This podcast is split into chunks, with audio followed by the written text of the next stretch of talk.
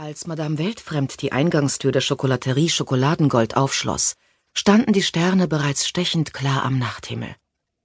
Das Lichtermeer aus tausend Himmelskörpern warf einen unwirklichen Schimmer über die schneebedeckte Talstadt Silberglanz und erhellte dort, wo das silbrige Licht auf das Eis traf, eine kalte Schönheit. Seit sich die Dunkelheit über die Stadt gesenkt hatte, war es still in den Straßen geworden. So still, dass ein einzelner, falsch gesetzter Schritt durch die ganze Siedlung schallen konnte und jeder Atemzug schwer klang. Schneeberge säumten die Straßen wie Schutzwälle. Sie erschwerten das Vorankommen in den Gassen, auf dem Marktplatz und zu den Eingängen der Häuser. Manchmal wussten die Menschen kaum noch, wohin mit den Schneemassen, die der Himmel mit geduldiger Regelmäßigkeit Tag für Tag von oben auf das Land glanzvoll hinabwarf, als wolle er es unter einer makellos weißen Decke ersticken. Aus dem einstigen bloßen Naturschauspiel war etwas Bedrohliches geworden, etwas, das man lieber durch die Glasscheiben eines sicheren Zuhauses beobachtete. Auch vor der Schokolaterie türmten sich Schneehaufen, doch sie waren nicht so hoch wie anderswo. Madame Weltfremd schlüpfte rasch durch die Tür und zog sie fest hinter sich ins Schloss. Schon ein einziger Windhauch konnte die mühsam in den Häusern bewahrte Wärme zerstreuen. Gerade heute war es wichtig, diese Wärme zu halten. Daher entsorgte sie die verkohlte Glut und schürte mit frischen Holzscheiten das Feuer im Ofen neu, bis es heiß und hell prasselte. Rings um den Ofen legte sie dicke Teppiche auf dem Boden aus und zündete Wachskerzen an, bis der Raum sanft erleuchtet war.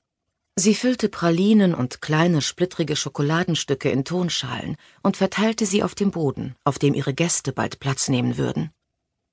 Obwohl die ganze Stadt wusste, dass in ihrem Laden heute eine der seltenen Geschichtennächte stattfinden würde, hängte sie sorgsam das Schild geöffnet an die Tür und trat einen Schritt zurück. Bald würden die ersten Menschen kommen, die meisten davon Kinder und junge Erwachsene, die die Kunst des Geschichtenerzählens kaum noch, wenn überhaupt, kannten. Madame Weltfremd entstammte einer uralten Familie von Geschichtenerzählern, deren Stammbaum im Laufe der Jahrhunderte derart ausgedünnt war, dass kaum noch jemand von ihnen übrig war.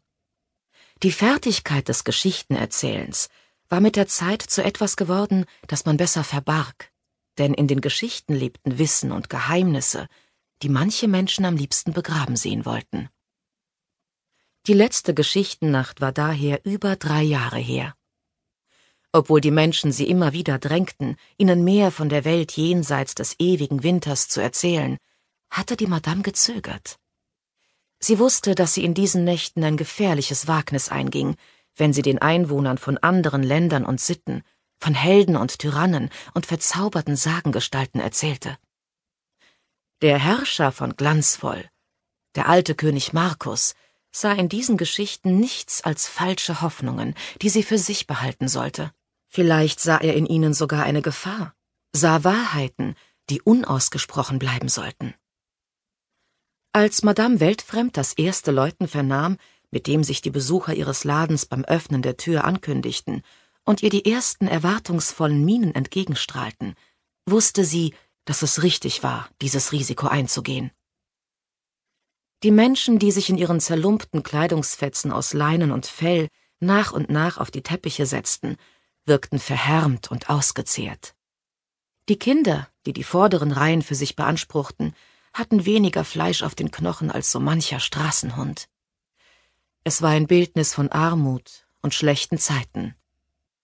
All das nahm Madame Weltfremd wahr, als sie sich auf den gepolsterten Ohrensessel neben dem Ofen setzte und eine kleine Öllampe näher zu sich schob. Öl war in der Stadt Silberglanz ebenso rar wie die meisten Dinge in den Räumen der Schokolaterie.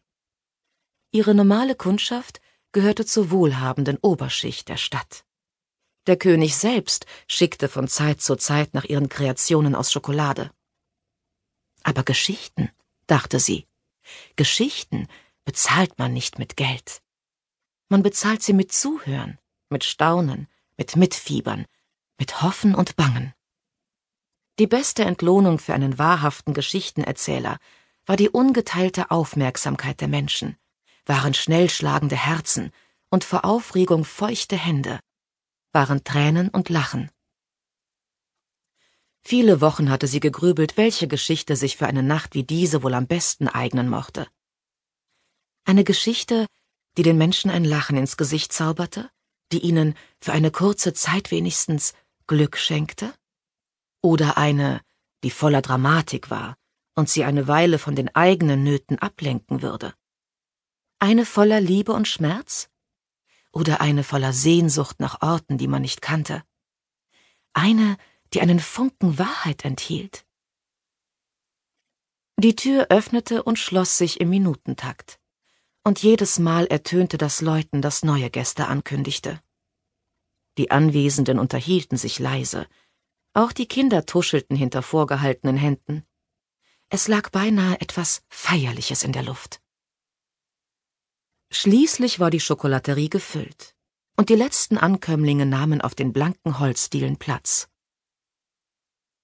Die Madame ließ den Blick über jedes einzelne Gesicht streifen und obwohl sie jedes davon kannte oder zumindest schon einmal flüchtig gesehen hatte, blieb ihre Miene ernst. Bald verstummten die Unterhaltungen, und eine greifbare Anspannung legte sich über die Anwesenden. Madame Weltfremd wusste nun, was für eine Geschichte sie erzählen würde. Es war einmal ein altes Königreich, begann sie ohne eine Begrüßung. Ihre Stimme war nicht übermäßig laut, dennoch verstand man sie bis in den letzten Winkel des Zimmers. Ihr Ton war sanft und eindringlich zugleich. Eine gute Geschichte erzählte man nicht nur mit Worten. Sie bestand auch aus Botschaften zwischen den Zeilen, aus kurzen Pausen und sorgfältig ausgewählten Betonungen, aus wohlgesetzten Gesten. Dieses Land war so alt, dass seine Existenz schon beinahe vergessen war, bevor das erste Geschichtsbuch geschrieben wurde. Es ähnelte unserem Land in vielerlei Hinsicht. Die Sitten und Bräuche der Menschen waren wie die unseren. Nur der Winter war nicht beständig, sondern wechselte sich mit dem Sommer in vollendeter Gleichmäßigkeit ab. Ein leises Raunen ging durch die Reihen der Zuhörer. Sie alle kannten den Sommer aus Erzählungen, aus den Erinnerungen der Ältesten, aber niemand konnte sich wirklich vorstellen, wie die Sonne hoch am Himmel stand und Pflanzen und Bäume aus dem Boden sprossen. Wie es war, wenn die Welt zum Leben erwachte, wenn sie in Farben getaucht wurde und abertausend Tierarten Wald und Wiesen bevölkerten. Der Sommer war ein Märchen, genauso fantastisch wie die Geschichten von wilden Ungeheuern und tapferen Helden. Zu jener Zeit war die Magie noch nicht von dieser Welt verschwunden. Zauberer und Hexen lebten frei und unbescholten in unseren Landen und hielten die Welt im Gleichgewicht. Viele von ihnen schlossen sich großen Adelsfamilien an, berieten sie in politischen, medizinischen und weltlichen Dingen oder dienten einfach zur Unterhaltung am Hofe. Einer dieser Adeligen war Rufus, der als gewaltiger Krieger berühmt geworden war. Er stand im Dienste des Königs und hatte in seinem Namen viele Kriege gegen die Feinde des Königreichs gewonnen. Obwohl ihn der König für seine Taten mit vielen Ehrungen belohnen wollte, lehnte Rufus diese stets ab, denn er war ein Mann von Bescheidenheit und Loyalität. Insgeheim gab es nur eine Sache, die er sich innig wünschte. Eines Tages das Herz der klugen und schönen Zauberin Sarah zu erobern, in die er vom ersten Blick an unsterblich verliebt gewesen war. Die Zauberin wurde auf den jungen Krieger aufmerksam, als seine Taten am Hofe bekannt wurden. Auch erkannte sie die Güte und Sanftheit hinter der harten Fassade des Kriegers, und fortan verbrachten sie viel Zeit miteinander. Sie vergaßen das Verrinnen der Stunden, wenn sie zusammen waren.